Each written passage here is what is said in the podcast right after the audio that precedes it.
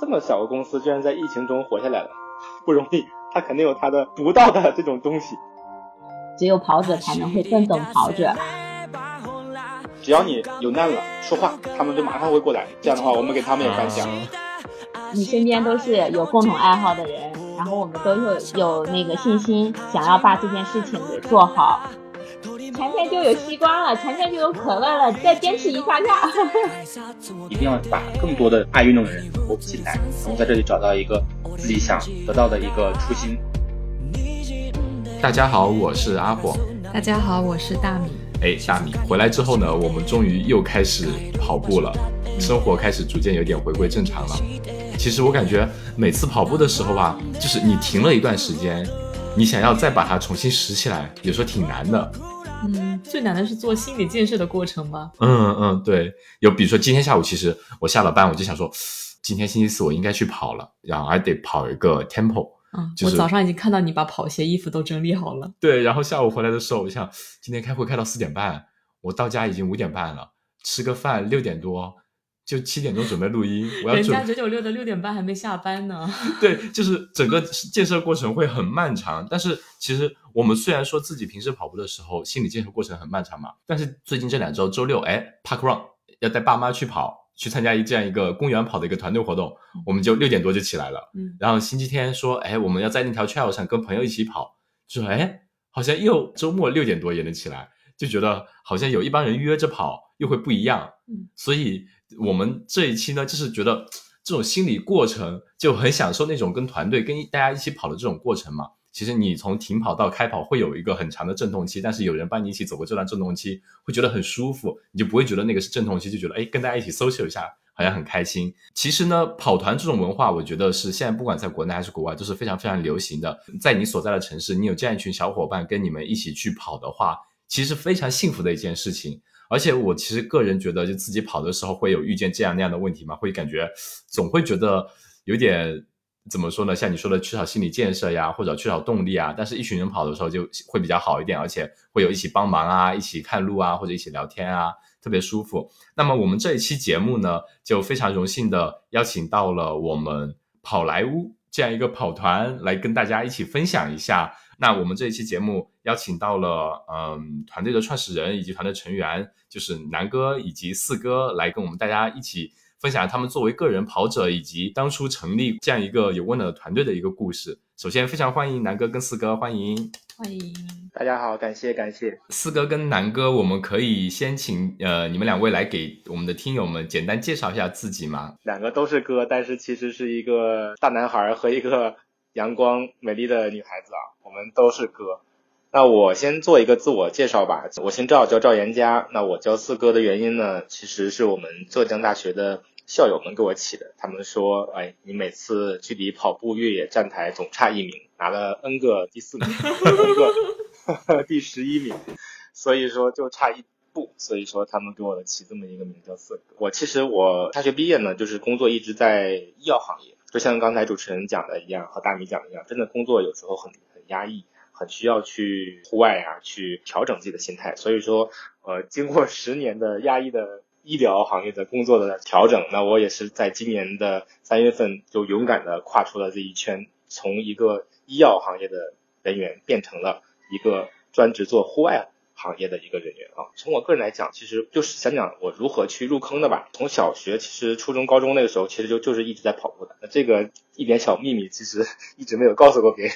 那个时候，其实小学的时候，那个时候还是比较内心比较自闭的。而且不爱讲话，内心很渴望得到一些同学的关注。那时候也不主动去讲话，也不主动去做任何小学的一些日常的活动啊，还有一些参与班级体的荣誉啊。有一次很好的机会，也是同学们鼓励我，他说：“哎，你你你人家跑六十米其实很快的，那你去跑一个吧。”那我就很荣幸代表了班级去跑了个六十米，就拿了个全学校的第一名。所以说从此就对在跑步上就一发不可收拾了。那同学也会去关注你，也会去鼓励你啊，就是感觉是一个内心得到了很大的一个这种鼓励啊，就所以说从初中、高中呢，其实一直在跑步。那这个时候跑步给我带来的正反馈，就是一方面从同学之间的关系相处上给我得到了很多温暖。那第二个呢，也让我知道了跑步反馈给我的这种学习上的一种努力。就是你的自制力、你的自律还有你的学习能力，其实也得到了一些这种正向的一个反馈。那到了大学也是坚持跑步加踢球，对，因为大学的这种社区活动更加的宽泛，而且更加的多，而且你能代表自己的学院参加校运会啊、省运会啊。我那时候主要是两项运动吧，一个是跑步，就是跑八百、一千五这两个双向的中长跑，还有一个足球。那么也是代表省队我们去打西北联赛。所以说，我就感觉，哎，跑步不管跑步是基础，那可能足球也是从跑步进化而来的一个横向的一个运动，但是它根本就是能够给你带来快乐，能带来一些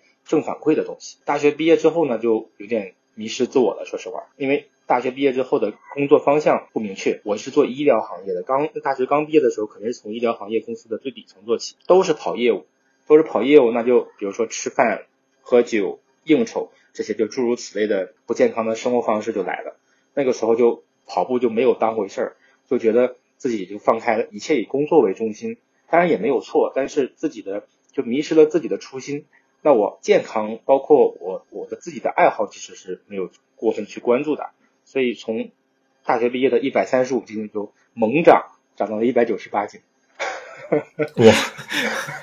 涨了涨了一个你，涨了。对，长了六十多斤。我那个时候，其实他当你肥胖起来之后，你他给你带来的一些反馈就是逆向，我管它叫负反馈，它是属于一种呃恶性循环，越胖越不自信，然后你的心理压力、你的工作压力就会越来越给你注入更多的这种思想上的一些一些一些坎坷吧。所以那个时候我不知道自己该怎么去改变自己，所以那个时候也是有感而发吧。当时觉得可能有两条路可以救我。这两条路呢，可以都走，那就是读书加运动。但运动我一直就不敢，也不去勇敢去迈迈出那一步，因为那真的，刚才主持人讲了，太难了，那一步真的是感觉做内心的这种斗争 太难，所以我就当时觉得，哎，学习可能不用动吧，在家里动动笔、动动书，是不是就好了？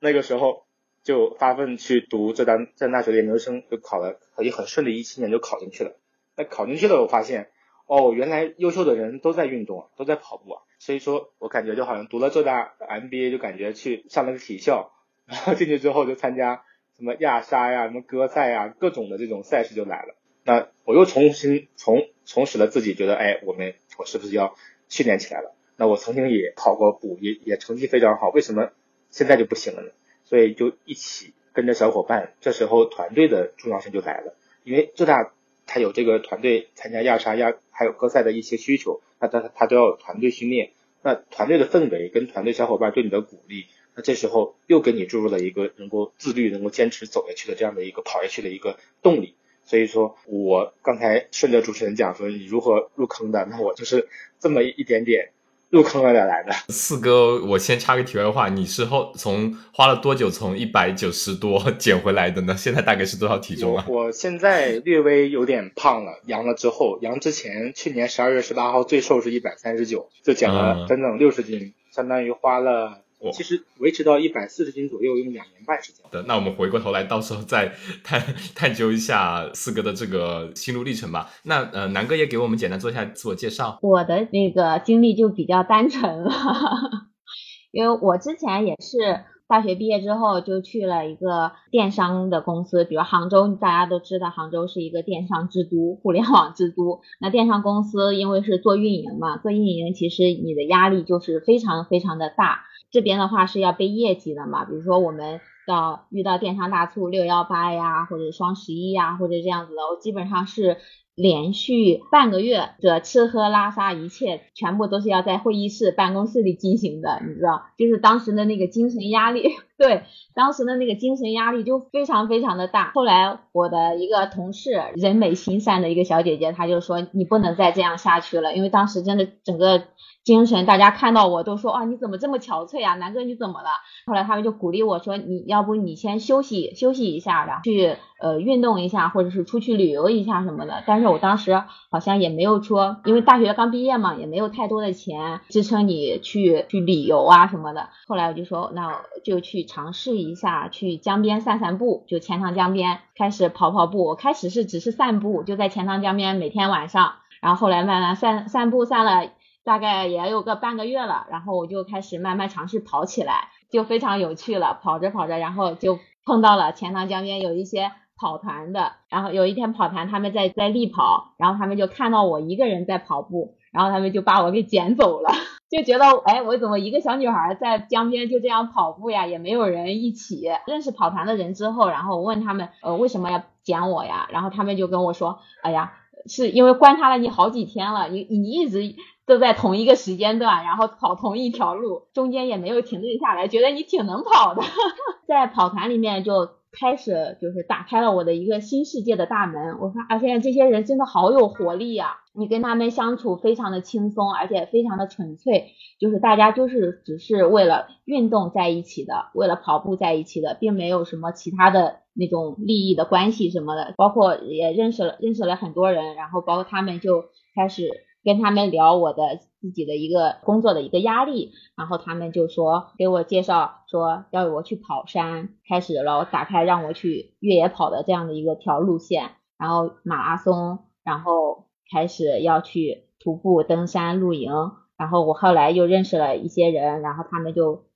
带我去。去了一家户外公司跑步，跑着跑着我就从原来的电商公司离职了。我觉得我不能再这么生活下去了，我要改变，然后就离职，离职了，然后就去了一家户外公司，是做露营品牌的。后来就开始接触了更多的一些运动，比如说露营啊，比如说骑行啊，比如说登山这些。发现只有运动才能让我更快乐，然后就一直在这个行业里面待着。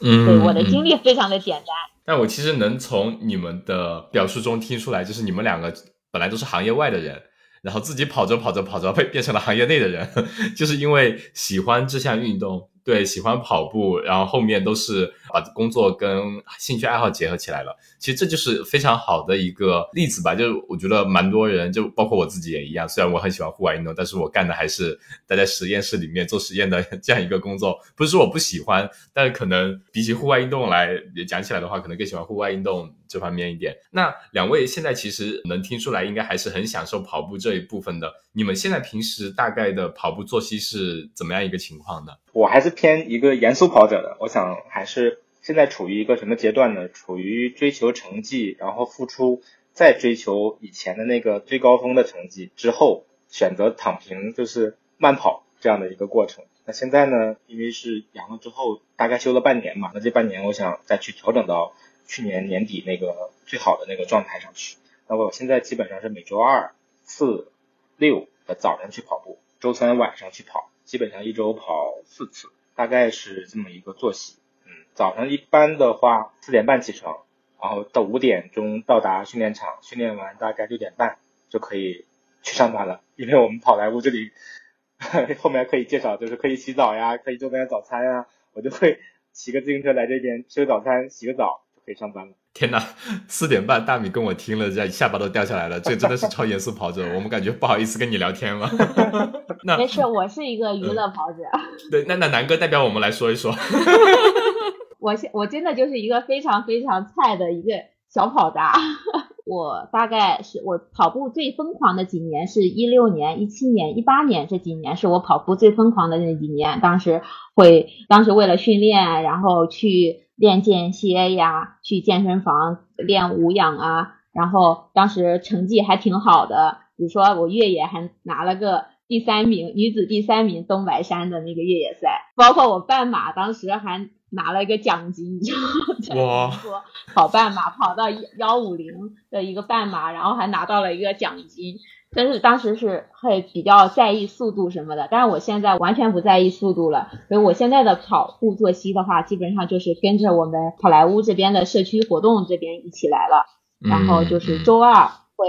黄龙会跑一下，呃，大概一个三到五公里，十到十公里这样子左右。周三会跑一个龙井十五公里，然后周末就上个山，啊，大概就是这样子的一个规律。嗯，但我不会早上四点半起来，因为我起不来。很真实，四哥，我想问一下，你的那个全马 PB 巅峰的时候，那时候是多少呢？我之前大概是这样的吧，我半马是一小时十八分，全马是两小时五十二分，十公里是三十六分。然后你现在的目标就是回到当初那个水平，然后再做突破，这样吗？我其实内心想法还是想，第一呢，半马能突破幺幺六的。然后全马突破二四五，然后嗯十公里破三十五，基本这个目标达成了，我就可以选择躺平慢跑了。就是 还是想去健康跑。对，就是还是想去试一下自己能不能实现这个目标。就是目标可能我没有定二三零，也没有定一些更离谱的目标啊。我就觉得这个目标离我其实可以去唾手可得的，也经过努力，但是还是想去挑战一下自己。就我觉得，关于四哥的严肃跑者，我们可以回头再单独聊一聊关于跑步如何训练，以及保持 保持一个良好的状态吧，去竞技。因为我们其实像南哥说的，我们两个当年也可能就是一六、一七、一八年那时候跑的比较多，那时候可能相对来说对是我们的首马，呃，应该是我的首马大米的第一个认真准备的马拉松。之前就是去国内，相当于是叫什么自助自助餐跑嘛，就跑一路吃一路那种。对，然后那那时候我们也是可能周末就呃早上五点多起来吧，吃个东西，然后开车开一个小时来到一个区，跟朋友周日拉练三十三十五公里，这样二十八到三十五公里。就训练了一个冬天，早上两三度也起来跑，穿着短裤跑。就那时候那种感觉是能体会，当我们自己对自己成绩有一定追求的时候，感觉好像你让我就自己早上从床上爬起来，自己去拉个三十多公里，我我肯定死都不起来。但是那时候就跟朋友说一起有个训练营，我们就在东区有位朋友一起带着我们练，就大家就说好了，我们 A race 就是今年的，比如墨尔本马拉松，那我们这夏天冬天一起练，那种感觉我感觉特别特别棒，有一群人一起练。说了两位的那种呃跑步作息之后，可不可以再讲一个作为跑者的，比如说四哥，你每天早上早上那么早起来的时候，你自己跑的时候，作为一个跑者来说，你会不会有什么痛点呢？以及南哥其实现在是完全跟好莱坞这边一起来跑嘛？那你之前比如说一个人在江边跑的时候，你会不会有什么觉得你自己跑的时候有很不方便的地方？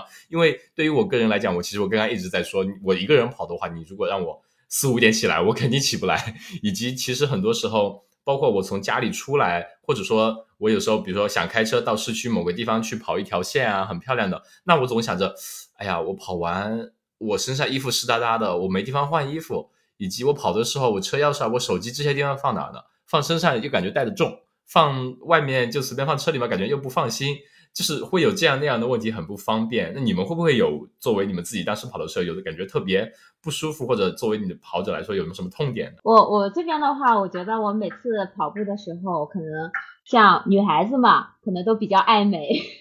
那我可能会比较说，然后你跑完步之后。都会不是会出很多汗嘛，就身上臭烘烘的，会很难受。然后我就会想有个地方可以能够供我洗个澡啊，换一下衣服呀，或者是什么样子的。那我我是呃会比较想要有这样子的一个地方。那四哥呢？作为跑者来讲，不管你从入坑还是说进阶，还是说后面有更高的追求，其实我觉得痛点都可能是这样几个吧。第一个就是说，谁来帮你去进步？因为自己是不行的，跑步也是一门科学。那谁来帮你？那这是第一个。那第二，谁给你地方？那就是说，你你比如说我们一些有一些严肃训练的时候，我就会选择去田径场内，因为就像南哥讲的，我没有地方存包，我也没地方放，但田径场可以，我至少放在周边的椅子上啊。现在这个大家的素质都很高，也不会没没人去动你的东西。那我觉得这种，但是你要去外边像户外越野呀、路跑呀，其实这种痛点就比较大。你你去哪里存放包啊？去哪里去？去洗澡啊，这些可能是。那第三个就是说，呃，谁来激励你？我一直认为极度的自律者其实不多的，还是需要小伙伴去鼓励你，去一同训练，给你注入一些这种激励吧，可能会比较呃好一些。就是我觉得，就是对于个人来讲，不管是入坑的还是进阶的，可能这三方面的需求都需要吧。是的，我我也体会到有嗯南哥刚刚说的那种，比如说在户外跑完，比如想冲个澡呀，就我们有时候去越野跑也是，就是星期天或者周末，其实很想去山里跑一下，但是然后还想去比如说哪个公园逛一逛，可以跑完去逛，但是跑完你身上湿哒哒的，又很不方便，然后去换衣服吧，又感觉也不方便，在户外总觉得。缺一个，就是你必须得先去山里跑完，回来冲个澡，然后洗漱一下，舒服了，然后再出去逛。但那样大半天时间又过去了。你会有觉得有什么？我我突然回忆起以前一七年的时候，就是我们的学校楼下会有那种公共浴室，嗯，或者说就是给通勤人用的地方。我经常一一早了跟他们抢地方，然后我是跑个步，然后他们是上班提车上班，然后之后去洗个澡，但也很匆忙，就自己还是得带非常多东西。对你换的衣服只有水和对。然后洗漱的毛巾啊，这些你全得带齐。这样，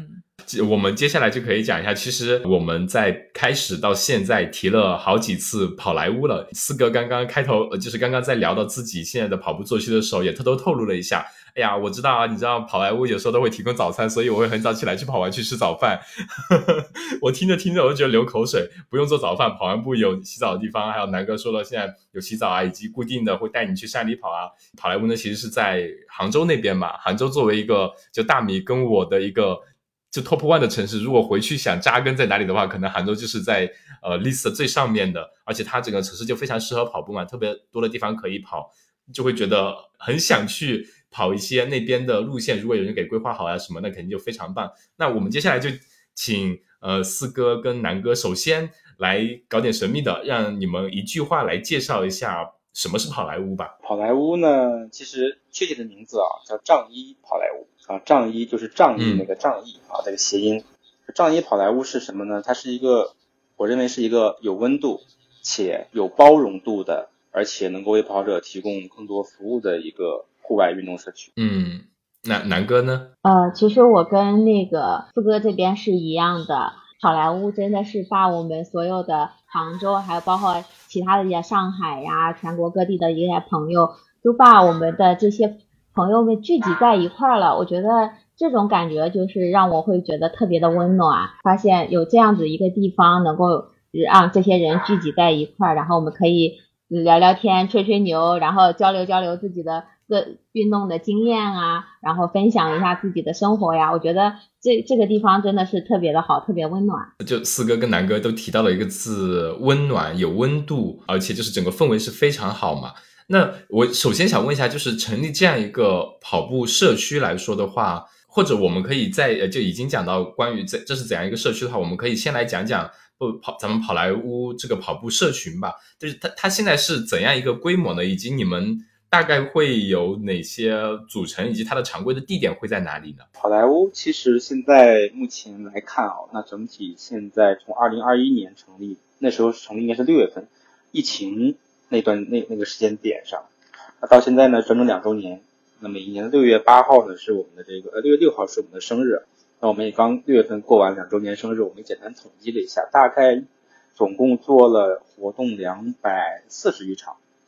那么。累计打卡参与的人数呢，有不下六万五千人了吧？它有线上线下的嘛？那我们现现现在的社区呢，大概有三千到四千人，就是我们的这个以微信啊，还有我们这个我们公众号现在粉丝是应该快六千了，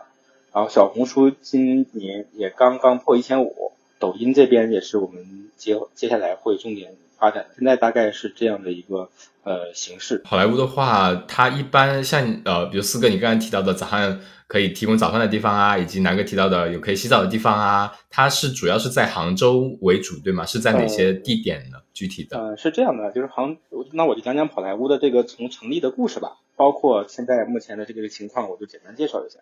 那好莱坞其实最开始为什么我说我们叫仗一好莱坞呢？那我们其实最开始的公司是仗一。仗一呢是来做轻量化手杖的一家公司啊，它其实创立的比较早了，二零一三年就有了。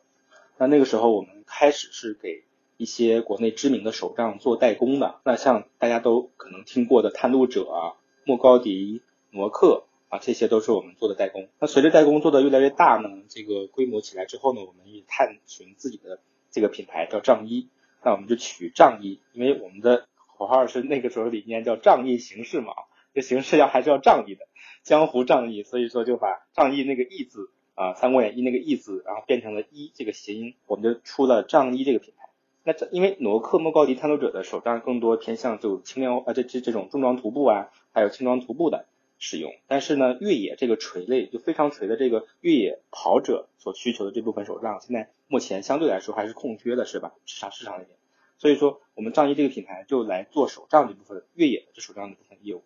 那也也依托于从一一三年到二零二一年嘛，这将近八年的时间，我们的越野手杖在国内的知名这些越野跑爱好者手里都形成了这种符号化。你像 top 十的里边，基本上百分之八十七八名都用仗义的手杖。那也就是因为有这样的一个资源性，导致很多这些越野的跑者，每次只要杭州啊、宁波呀、温州有越野赛，浙江只要有赛的，都会来杭州第一站。那他们就需要一个地儿，大家能够坐下来聊聊天呀，喝喝咖啡呀，分享一下自己的夺冠或者是心路历程。那个时候我们发现，哎，有这么一个需求，再加上我们手账确实也想做个闭环，不能说我只做工厂，只做贸易，那我也需要延伸到服务端。所以说，二零二一年六月份呢，就在杭州青之屋这个地方成立了跑来屋。最开始在玉泉校区旁边吗？对呀，就在浙大玉泉隔壁。就是大米曾经在那边待了，站在站在那个曹光标大楼，可以看到整条那个青之屋。青之屋在那边跑步也跑了很久。对 对，你看就在你的地盘上，我们就成立了跑来屋。当时不叫跑来屋，那我们就对外就是去征集目标。那么跑者给我们留言，我们发现跑来屋非常好，叫跑步来青之屋的意思啊，这是真正的这个含义解读。那为什么选这个位置呢？三个方面：第一，离山近，离山我只要三百米就可以上山了；第二，离水近，距离西湖一点二公里啊，直线距离可能就八百米。然后第三个原因呢，跟玉泉浙大的玉泉又毗邻很近。那青之屋这地方同时又是中国城市民宿啊，城市民宿的一个发源地，所以有这么多因素，那我觉得就这个地方就非常好，也是也适合就是一个户外越野的这种社区的一个存在吧。所以说，从开始的样衣工厂，那逐渐延伸到我们产品端到服务端，就是一步一步是这样做过来的。那跑来屋后面的这种发展，其实也过程呢，我也可以简单描述一下，就是说，因为当时我们要吸引人来，那必须要以立足于杭州去发展自己的这种越野线路，所以当时我们根据杭州的地形特点，那我们就给杭州留下了一颗爱心、一个松鼠、一只凤凰，什么意思呢？就爱心线，我们设计了一条二十点二二公里的。个爱心线爬升在七百八十米左右，它经历了杭州新老西西湖十景，一共二十景嘛，它经历了十三个景色啊景点。从我们跑莱坞出发，跑莱坞回来，那么就是上山途经西湖群山，最后呢下山又走杭州的城市文化去路跑，然后再最后上我们的杭州的宝石山，就是落霞宝石那个那个那个景点，回来再回跑莱坞。所以这是一条非常美丽的路线，而且现在被包括两步路啊、小红书啊都在轮番轰炸，去去去宣传我们这条杭州的代表杭州城市的这种爱心的这种爱心线。那松鼠线就是一条松鼠线，它更偏向这种越野选手。那大概有有大松鼠与小松鼠，我们两条线，大松鼠十八公里，小松鼠十四公里，对应的爬升是一千二跟八百。我们设计的不同的线路，就把杭州的这个越野跑者这种聚集效应就产生了。他们都会来跑来屋打卡，因为他要想跑想跑这条线路，就必须来我跑来屋啊。所以线路上是我们做的第一步。那第二个呢，围绕着线路来做不同的玩法升级，比如说我们围绕线路来做一些打怪升级战啊，比如说有我们松鼠比较好玩，就是跑的最慢的叫叫黑铁，那跑的最快的呢叫白金、铂金，它不同的那个称号。对，我们就会依据这种社群这种这种赛事的这种玩法活动的玩法来做不同的这种这种标签跟跟成绩排名。那就这样，我们从线路就发展到为以线路为中心做了一个社群赛事。那以社群赛事为基础之后呢，我们就发现跑者越来越多了，人也多了。那我们在保持我们的底线不变的前提下，底线是什么？跑者来免费存包、免费洗澡、免费喝咖啡、免费喝茶，这里可以免费来进行进行进行进行进行服务嘛？那这种不变的前提下，我们开始衍生更新的一些社群玩法。后来后来也就开始得到了一些像。什么阿迪达斯啊，他们的 Terrex 那个板块的越野的这个这个这个品牌的青睐啊，还有 On 跑啊，特斯拉，还有现在的像找我们的美国开心果，就各种各样的户外品牌跟食品品牌跟运动相关的，就会他们需要去拓展社群，也需要去什么小红书种草呀，有一些什么品牌代言呀，就陆陆续续的开始找到我们。那这样的话就衍生出我们社群这部分的一个业务。那还有一个就是我们也得到了这个。体育局啊，包括同行的关注。那体育局这边一看，他说：“哎呀，体育局局长，我记得特别好玩的就是他说，这么小个公司居然在疫情中活下来了，不容易。他肯定有他的独到的这种东西，所以就把我们引到了这个浙江省体育产业联合会，让我们去做了个理事单位。他觉得我们的创新啊和社群的温度跟玩法是比较有这个这个超前意识的。那还有就是同行的这种青睐是那个二十道吧，就是户外探险。”在二零二二年也给我们颁了一个这个金犀牛奖，当时这有有点受宠若惊的，当时我们没有想到我们会得这个奖，他是颁给了这个户外越野跑人物奖，那跑莱坞和那个海怪的礼物共同获得的这个荣誉。所以说，在这个跑莱坞成立到发展的过程中，其实也是经历了很很多，真的很多，有疫情，有白银事件，大家都不想提的这个事件的影响，反正最后跑莱坞活下来了就好。四哥提了很多地点的名称，其实都我们都很挺熟悉的。呃，尤其大米在那边待了也很久，就很多地方都是你跑过的地方。当时怎么就没有这么好的组织呢？对，那时候是多少？一三呃，不，一五年、一六年那时候。那那个南哥的话呢，你对于就是在成立过程中，以及你加入这个团队之后，后面会有什么？其实我是六月份刚刚加入这边的，开始是跟那个 Frank 这边，就是也是另外一个创始人。认识他很多年了，他这边一直跟别人说我是他的师傅，但其实我从来都没有带他跑过一天的步，我只是 当时是鼓励过他，你要进入这个行业，那你自己本身也要成为一个跑者，只有跑者才能会更懂跑者。他当时也是自己去开始慢慢的再去训练，然后去跑步，然后开始上山。就我真的一天都没有带过他，我都是在线上。我说鼓励他，我说你要，如果你要做这件事情，那你自己要去。只有成为了跑者，你才能够跟你的用户、跟你的跑者这边会有一个呃更深度的交流。他也是坚持了好多年了，现在跑步对，也曾经是站台选手。这边加入跑莱坞这边呢，就是一方面是因为跟他们这个团队基本上都是热爱运动的人。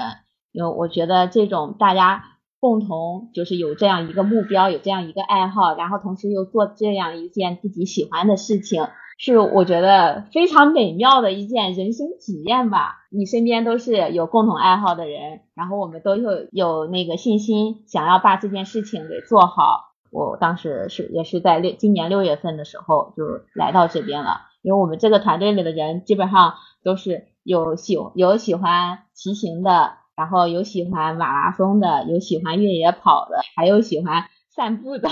嗯嗯，我能听出来，的确，你们这样一个团队，大家都是喜欢户外运动的，那怪不得跑莱坞活该你火。是的，我觉得就的确像就南哥提到的，可能只真正的只有跑者才更能懂得跑者的需求吧。包括其实我们一开始讲的就是你们自己的痛点，以及现在跑莱坞能提供给大家的那么多的东西，也就刚好解决了你的痛点。可能真的只是你作为一个跑者，你理解到大家的那些痛处啊，和你对于日常想去探索的东西，作为跑者想去经历的东西，和你在经历这个过程中需要的帮助，这样才能为就大家所有的跑者能提供一个很好的服务，或者很好的一个社群，让大家来更能放松的，就更纯粹的去享受。户外带给我们的纯粹的那种快乐吧，我觉得这个特别棒。那我们刚刚就是讲了你们成立的这个呃故事嘛，的确我觉得呃应很就就很棒，这样一个团队走到一起。然后我们来再来讲一讲，就其实刚刚四哥也提了一下，咱们现在社群的规模，如果日常嗯参加活动的可能就有已经有三四千人了，以及有跟很多的品牌有做类似的合作嘛。地点的话是在青之屋这边。然后刚刚提的那那几条线，我也觉得是经过的那些地方是杭州的，你可能去的必去打卡的点吧。我觉得我我跟大米肯定是，如果有回去有机会去杭州，一定会想去跑一跑。那我们再说一下，就是咱们社群为我们其实很多朋友提供的服务，也刚刚也提了一下，比如说存包呀，以及提供吃的呀、休息的场所呀、洗漱的场所呀，这些都肯定是呃非常非常棒的。那我们再讲一讲，就从除了这些提供服务之外，相当于你说从二零二一年呃开始到现在嘛。已经有将近两年多的时间，呃，两年出头，六月六号到现在的话，在这么过去两年里面，有没有就比如说你们的社群的社员啊，有没有发生一些让你觉得特别特别难忘的事情呢？这个其实是有的，对我来讲印象特别深的就是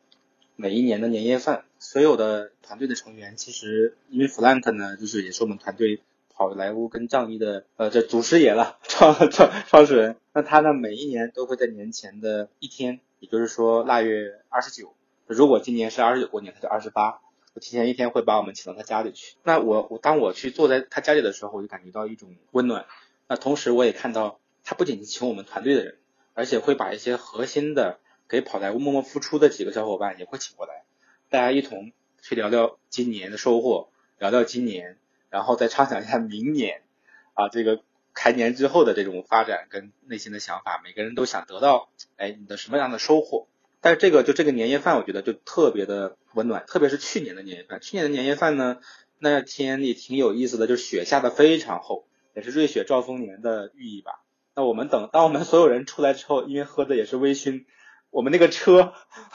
因为车都被雪盖掉了，完全找不到自己车在哪里。他也是允许我们带家里人嘛，我带我老婆来的。然后我们那车是白色的，还有其他小伙伴的车白色的居多，就是满小区去找车，然后正好找到了跨年，就是那个零点零刻都都已经跨过去了。我们找了一个多小时，大家喝的也醉醺醺嘛，你去摁那个车，其实带声音的，他也也听听不下去那个声音了，就到处去找。在这个过程中就非常的开心，而且弗兰克都会给我们。发红包，这个诱惑很大的，每个人都会发红包的，还会带我们一给我们一些这个呃比较好的这种年货呀，年味十足。就这个团队呢，虽然说在过程当中会有一些磕磕碰碰啊，这种磕磕碰碰在于什么？在于你对这个事情的理解跟每个人做事情的风格，他都会有。就像南哥讲的，他有些人喜欢骑行，有些人喜欢跑马拉松，马拉松呢他可能会固执一点，他可能会自律，那有些。有一些爱好的跑者，他可能他他可能觉得，哎呀，反正无所谓，我做事情可能会随意一点。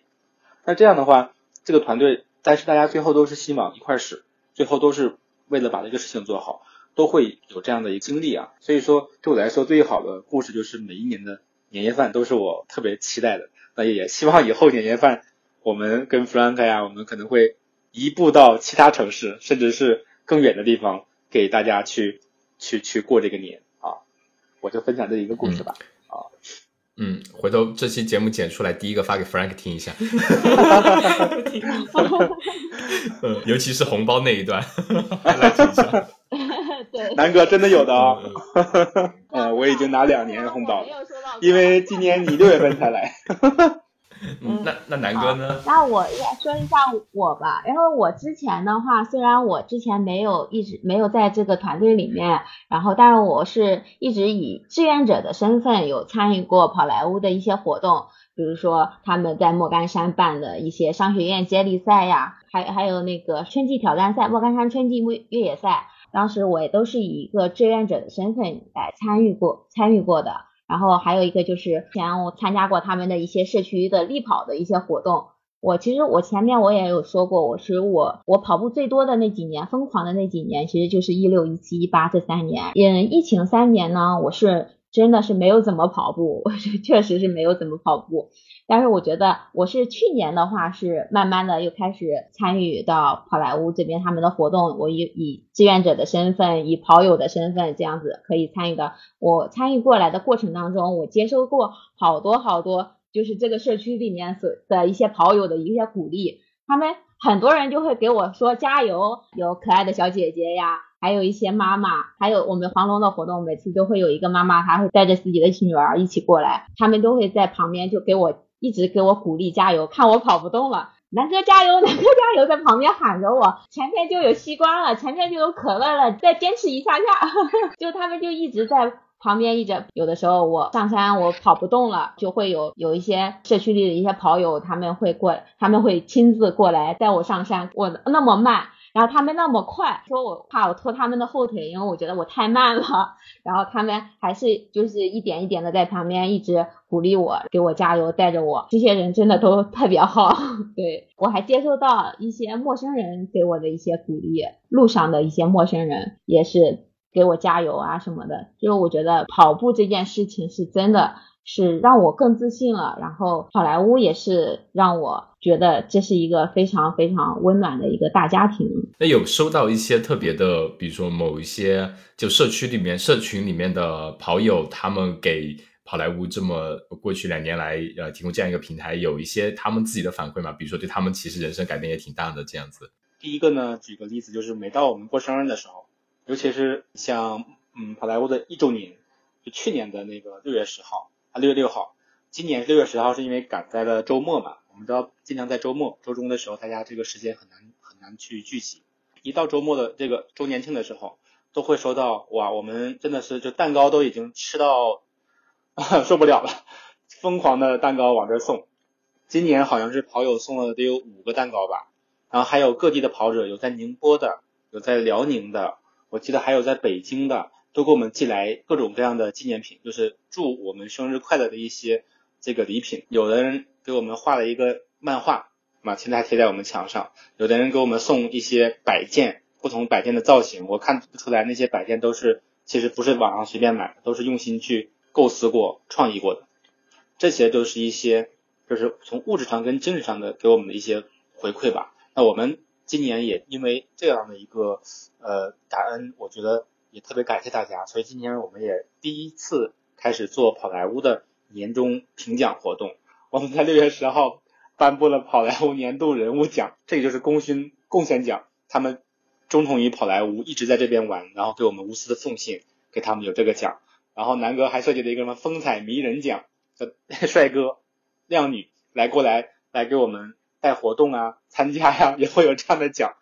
大米，你们俩也即将会获奖的，你们俩来跑了。期待期待。对，还有一个奖什么士兵公亲奖，就只要你有难了说话，他们就马上会过来。这样的话，我们给他们也颁奖。对，还有一些不同的这种奖项类别，都是蛮好玩的啊，蛮 open 的一些奖。我想问，奖品会是那双可爱的标有兔子和跑莱坞的袜子吗？不仅是袜子，还有奖杯。奖杯、袜子，我们的年历。哦，对，嗯嗯，所以听到这这里的话呢，听友们，你们这时候应该拉到 show note 去看一下本期奖品哦，就有跑来坞会，我们会抽取幸运听友来，可以大家呢在评论区跟我们分享一下你关于跑步的一些经历啊，或者一些特殊的故事呢，我们跑来坞会抽取呃三位幸运的听友，给大家送出非常非常可爱的兔带有兔子和跑来坞标志的。运动袜，我跟大米看到了都直流口水。对，欢迎大家 来继续多多留言啊！这是一些就是跑友给我们的回馈吧。那还有一些我们会带着一些跑友共同来成长。这些跑者呢，他们身上也会有他们的一些故事。那么你像我们这里边的经常来我们这打卡玩的和参与我们活动的男生啊，刚才南哥讲的男生，那他呢从前也是一个不知名的跑者，但从我们这里也走了出来。那现在也是自己成立了自己的这种 Girls 一百的这种女子天团，她也找到了跑步带给她职业跟事业工作之外的一个价值所在。她现在也开始接一些像红卡红卡的一些那种广告片的这种协协助拍摄啊，她作为里面的人物，所以说像这种就是跑者在我们这里，其实通过我们平台也得到了很多自身价值。那以前我们这边还有一些跑者，那就很多啦，他们的一些故事。他们不为人知的这种，因为不仅是跑莱坞，我们做这个线下社区的，我们还有自己的传媒公众号啊、抖音号各方面的一些媒体的运营，那我们也去传播他们的故事。那这样他们在我们跑莱坞这里也面向全国，甚至还有一些世界的一些，嗯，像仗义守仗的一些赞助的一些运动员了解到，哦，原来还有这样一批跑者，他们有这样一些平凡的故事，但是却跑出了不平凡的这种故事，其实也也会在这里得到一些成长。就是跑莱坞其实带着大家一同来成长。啊，嗯，我觉得好棒。就这些也是再回到一开始，呃，两位提到的一句关于跑莱坞是怎样一个社区的解释，或者说一句话，你们都提到了温暖。我其实从比如说四哥提到的年夜饭，以及南哥提到的，在整个跑步过程中，大家给予你的鼓励啊，以及在参加社区活动中的很来自很多甚至陌生人的一些善意，以及跑友很多就社区的跑友对于整个社区的贡献。都体现出了温暖两个字，我觉得这种可能就是对于我来说是非常怎么说呢？就是我也是正在享受这一部分温暖的一个东西。因为像我们一开始说的，跑步可能这项运动，你说有意思，真的很有意思，但是有时候跑久了会觉得挺无聊。但是你一个人的话，你可以为了自己的目标，可以去去竞速、去训练，过程会相对有点枯燥。但是当你跑到那个成绩的时候，你也会有非常非常大的成就感。然后在这个过程中呢，如果有这样一群团队，有一群人可以一起跑的话，那这种感觉就是非常非常的不一样。以及呃，我们其实在这边的跑步社团，社团带大佬，就是我经常带我们跑步的一位朋友，他经常说，就是一个人可以跑得很快，但是一群人可以跑得很远。就我觉得这也是可能对比较契合我们跑莱坞，其实这样一个。温暖的社团的一个，我觉得如果是跑步，其实我们开始跑步之后到现在这么多年以来，总会觉得我不知道有些事情我能不能做得很远很久，但是我觉得跑步这件事情应该是会这辈子都能跑都会跑下去的。那在这个过程中，有这样一个团队，这样一个社区温暖的社区。一起来，就是成为这个社区的一份子，来一直跑下去，跟跑莱坞一直成长下去。我觉得这种感觉应该是会非常非常非常的美妙，而且在你们这个过程中会有发现那么多温暖的故事啊，感非常感人的故事和见证，就是这样一个社区带给大家的一些改变的话，我觉得对于你们来说应该也会蛮有成就感的吧。包括我还想提一下 D K 的事情，他跟我也是一个呃很久的朋友了，他自己也有自己的本职工作，是做知识产权的，但是他后面的话，他自己也说想要自己组织一些活动，想要。嗯，能够来我们这边帮我们一起组织一下活组织活动，然后他自己在这边做了做了好几期活动，就是他自己开发了一条月光线越野跑的那个路线，就是西湖群山一条月，我们给他取名叫月光线。这场活动他自己做下来，他当时给我们的反馈也是非常的，他觉得做这一件事情非常的有意思，能够让大家一起感受到就是越野跑的这样的一个魅力，对，很棒。哎，那说到这里，四哥和南哥可不可以给我们介绍一下，就是我。们每周的话，有哪几几个固定的时间点是呃，咱们好莱坞会有活动的社区活动时间和地点，这样大家在杭州的朋友听友如果有听到的话，可以就呃踩着时间点来参加一下，来体验一下这样一个温暖的社区是什么样子。呃，我们是每周二晚上的七点，在黄龙体育中心。这边是有一个路跑的这样子的一个活动，每周三我们是有一个夜跑龙井，在好莱坞青之屋这边每周三晚上七点钟，然后我们跑一个龙井十五公里的这样一个路线。每周末的话是周日，我们是上午。是有一个松鼠线的活动，越野跑。下午是有一个户外电影放映的这样子一个活动，这是我们目前日常社区常态化的一个活动。那对于呃这些活动的具体细节，是可以在咱们好莱坞的公众号呃查询到相关信息，是吗？对，公众号或者是小红书啊，我们现在小红书发的会比较多一些，可以在小红书上面会可以。关注到我们大家在小红书搜索下，嗯，好莱坞三个字，我也会把链接发到我们的 show note 里面。然后在杭州的朋友就可以凑时间找时间去体验一下这样一个温暖社区，以及呃，甚至是来杭州旅行旅游的朋友，如果你喜欢越野跑或者喜欢跑步，你不知道哪条路线最棒，你也有一些烦恼，就比如说你去户外跑，你去出差呀，或者你去跑啊，你怎么存包啊，怎么洗澡呀？完全不用担心，你只要去到那条线，去到好莱坞的起点，就可以解决你一切后顾之忧，好好享受就是杭州所有的美景就行了。对，那呃，南哥跟四哥给我们讲一下，就是咱们作为好莱坞来讲的话，有没有对于以后的发展的话，大概是有怎样一个计划呢？嗯，我们四哥讲一下吧。嗯，好莱坞以后的发展，其实它代表着一种文化跟符号。那文化是什么文化呢？就是运动的这种文化，一定是。强社交属性，一定是横向运动、多运动发展的，而不是一个垂垂垂直的活动，就是呃人像漏斗形一样，其实这样不是一个很健康的发展方向，一定是往横向发展。所以说，跑台未来，我觉得从文化和孵化的角度来讲，第一，它要会拓展更多的人群加入进来，只要你爱运动，你都可以在这里得到你所想得到的这种。呃，运动的带来的这种健康呀，带来的这种社交呀，带来的这种资源呀，带来的这种自己甚至是内啡肽分泌导致的自己精神上的一些收获。那还有一个呢，就是我讲的符号化，就是跑莱坞一定会形成一个运动文化的符号，它会向哪去发展？我现在还没有去构想的太远，但是我觉得在至少在浙江省，至少能够立足，能够走向浙江省的每一个。山脚下或者是城市中，也希望就是跑莱坞未来能够在更多的地方能够去扎根吧，能够跟当地的跑团，能够跟当地的甚至是得到一些政府的支持，能够得到一些社区的一些支持，能够去获得一些相关的这种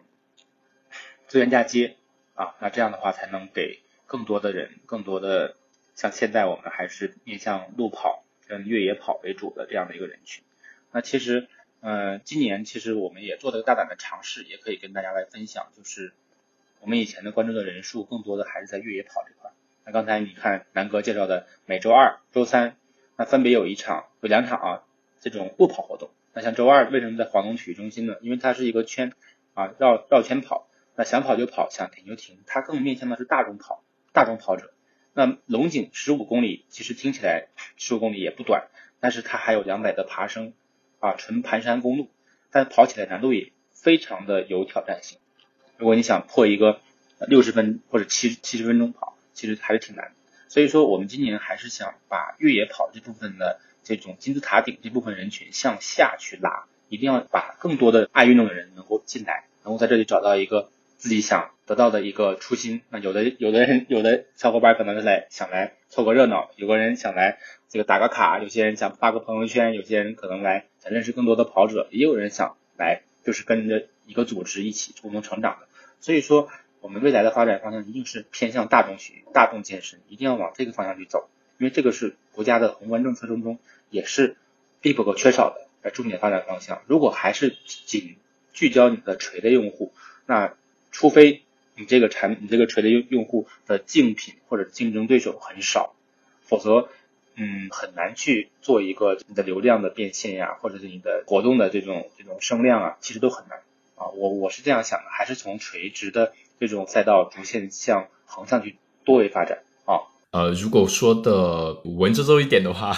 嗯，就其实相当于就是南哥跟四哥之前有跟我们提过的，我们之前聊的时候也说过，就是跑莱坞可能更注重的是咱们跑步文化社区的一个可持续性的探索嘛。包括四哥你表达的意思也是包含了这一点。如果只是面向于我们专业的，或者说相对比较喜欢垂类的，就纯粹越野跑的爱好者的话，那他可能本身就会对这个社区会有一定的局限性嘛。那如果你们就像你们现在在做的事情也一样，在黄龙体育场啊，以及龙井跑呀，把面向于大众的不同的呃，就你可能还没有尝试，你想尝试，你缺少这么一个契机，或者说你刚刚开始，你缺少一个呃让你能提升的机会。又或者说，你受不了一个人天天这样枯燥的跑，你想去加入到社群来，去有一定的社交属性，这样你们，呃，就咱们跑莱坞就会可以给大家提供这样一个平台，让整个以杭州为中心的一个跑步文化能以杭州为基起点吧，能发展起来，能可持续性的发展起来。像我刚刚提的，如果能有一部分人能跟跑莱坞一起去探索。我们跑圈的一个可持续性发展，以及以后逐渐的陪着跑莱坞一起成长的话，我觉得这种文化这就变成一种像呃四哥说的一种文化符号，可以不断的延续下去。以杭州本身为把它的城市特色，就是展现出来，以这样一种双脚探寻这个世界、丈量这个城市，以及为呃辐散开来探寻浙江、探寻整个中国以及世界这样一种行为的话，我觉得。真的是非常非常棒的一个计划，长期来看，对于整个跑步文化、跑步社区来说都是非常有益的一一一种设想。其实我跟四哥是一致的。现在的话，跑莱坞其实是它还是比较局限的，因为它一直是在越野跑这样子的一个领域。那未来的话，跑莱坞肯定是不止于路跑和越野跑。我未来的话，跑莱坞除了会继续为跑友们提供一些比较丰富的这样子的一些功能价值，就是我们的一些简单的存包啊、淋浴啊，或者是补给啊这样的一个价值之外，我们还会对再去探寻一些健康运动啊。然后还会不定时的去分享一下，组织一些其他的活动，包括什么徒步啊、露营啊、攀岩啊，是是这种发起不同的一些运动的主题的这样子一些活动，让这样子的话是能够让会更丰富一下跑莱坞的一些未来的一个发未来的一个活动。现在国内做运动社区其实已经开始逐渐起步了。其实我我一直认为一点就是国外也在。追求运动社区的时候已经做得很成熟了，像欧美，特别美国啊，或者是你们所在的澳洲，都可能有成熟的运动社区。但是在中国能适应在中国这种当下的这种大众的环境底下能够生存起来的，它一定是具有一些特色的和一些怎么说呢，具有标志性的一些一些运营方式吧。所以说，我我就再补充一点，就想说，就是也是希望，就是说大米啊和这边的这个播客呀，能够给跑者。也能给我们国内的这种这种社区能够源源不断的也去后期分享分享，就是国外的运动社区是如何去创办的，那他们创办的中如何进行运营，如何进行盈利，甚至如何去把品牌做大。那我也是我们跑莱坞啊好莱坞未来去发展的一个学习的一个对象。我觉得一方面要学习他们，同时又要将这种经验呢本土化。今天就非常感谢四哥和和南哥给我们分享。其实我们可能呃前段时间回国是真的行程太忙了，真的。不然的话，也是会很想去这些城市去探索一下嘛，就非常期待。包括你们刚刚提了一下那几条线，我跟大米就是刚刚眼神交流了一下，就是如果回去的话，下次一定要去杭州去跑一跑，参加咱们跑莱坞的活动，对，去跑一跑那几条线。同时呢，也非常欢迎，就是南哥跟四哥有时间的话，一定来墨尔本，我们可以在这边的呃当做地陪，带着大家一起跑一跑墨尔本的一些我们日常跑的线，也是呃很漂亮。来做一些呃简单的交流，同时后期如果就是咱们跑莱坞会有一些特别觉得值得分享给我们听友的一些故事的话，也非常欢迎跑莱坞的团队一些社区的成员来我们播客做客，和大家分享一些关于跑者的一些温暖的故事，和大家分享一些作为跑步。我咱们跑步文化社区的一个可持续性探索的一个一些故事的分享吧，我觉得可能会给给大家提供一些不同的角度思考，以及给大家提供一些生活如何去探索生活的可持续性吧，以及生活的一些多样性吧，也是我们播客一直在尝试分享的。那今天就非常感谢大家。那最后再提醒一下大家一点，赶紧去修 note 看一下。你那双可爱的呃标有跑莱坞和兔子标志的跑步袜，对，然后呢，再赶紧在我们的评论区留下你和关于跑步的故事，那我们后期会选出三位听友来给大家送出袜子，跑莱坞专属的运动袜，然后呃也欢非常欢迎咱们在杭州或者说在杭州出差的朋友们听到这期节目，赶紧去周二、周三以及周日的当天有时间的话。来到青之屋或者黄龙体育馆去一起参加一下这样一场线下的活动，体验一下大家口中所说的温暖到底是怎样一种感受。那谢谢两位，谢谢，谢谢谢谢谢谢大米，谢谢谢谢大米，谢谢阿火。